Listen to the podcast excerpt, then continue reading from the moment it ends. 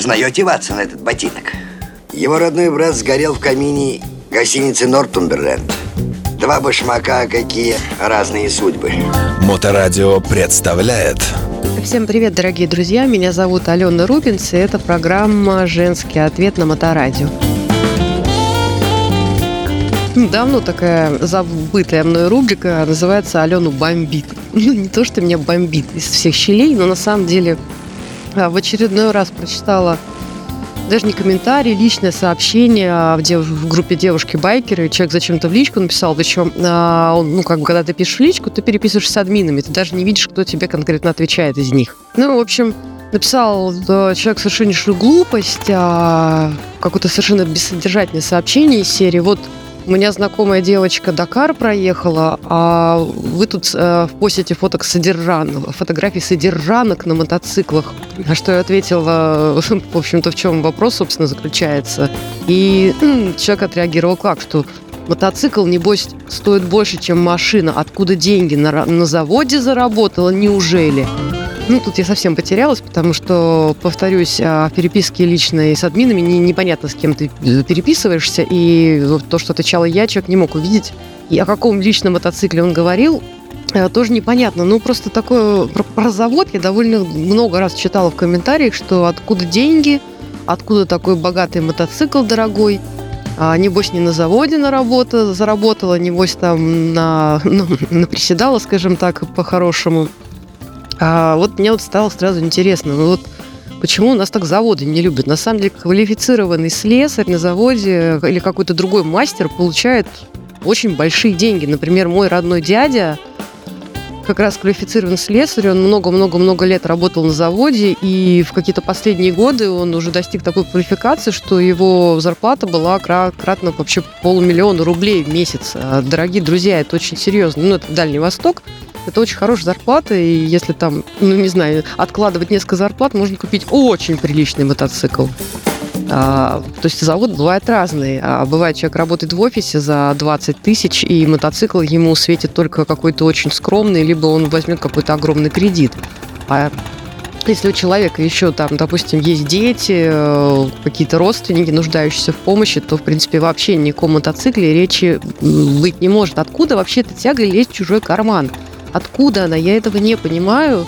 А, ну и, в принципе, многие мотоциклы выглядят дороже, чем они стоят. То есть бывают мотоциклы, которым 20-30 лет. Выглядят они шикарно. Это, ну, в принципе, многие ухоженные спортбайки, спорттуры, э, такие мотоциклы, как Голда, Honda Gold Wing, они могут быть вообще волосатейшего года, но смотреться дорого, богато и пафосно. А по факту такой мотоцикл можно взять ну, не за очень маленькие, скажем так, далеко, но не за очень большие деньги – Опять же, что значит мотоцикл стоит дороже машины? Какой машины? Скажите, пожалуйста. Сейчас а, цены в автосалонах на новые автомобили ну, начинаются от миллиона. То есть какой-то несчастный Hyundai Solaris, э, вообще машина таксистов, которую раньше там можно было купить за 600-700 тысяч рублей, сейчас она миллион с чем-то стоит. А если мы говорим о какой-то иномарке крутой, там BMW, Audi, это же вообще просто заоблачные цены никакой мотоцикл не сравнится. Я не знаю, какой должен быть мотоцикл, который стоит как новая Audi A8.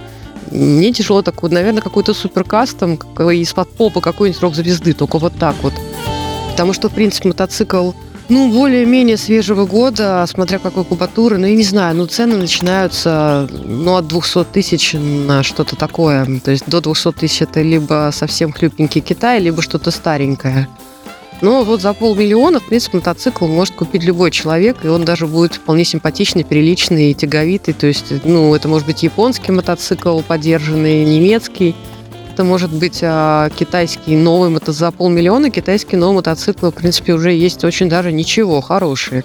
А машины, да, новые автомобили стоят... Не, что значит дороже машина? Машина может быть, знаете, какая-нибудь жига убитая, совершенно рассыпающаяся, которую можно купить за 15-20 тысяч рублей, но из нее будут э, гайки сыпаться по дороге, вот, и недолго она, возможно, проедет, а может долго, конечно, но это как бы не совсем уже машина, это такой хлам.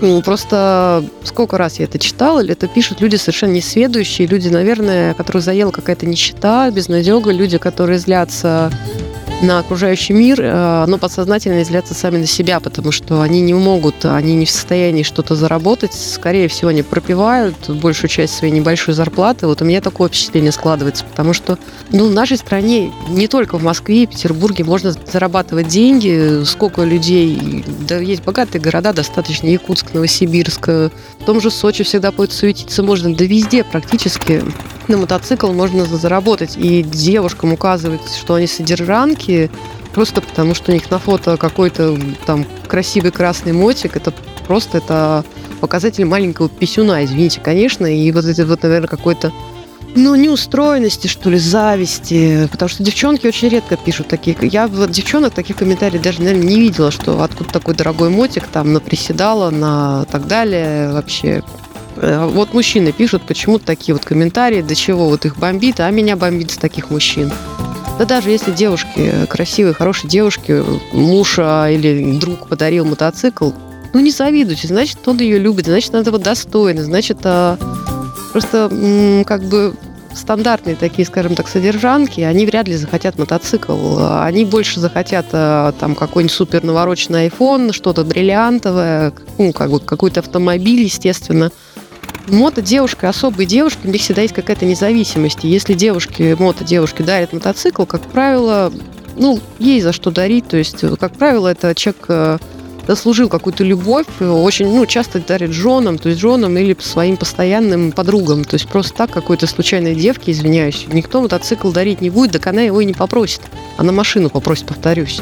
Так что, не знаю, дорогие мужчины, ну, я, конечно, я не обращаюсь к слушателям моторадио, потому что среди них, я уверен, таких а, долбоклюев просто нету.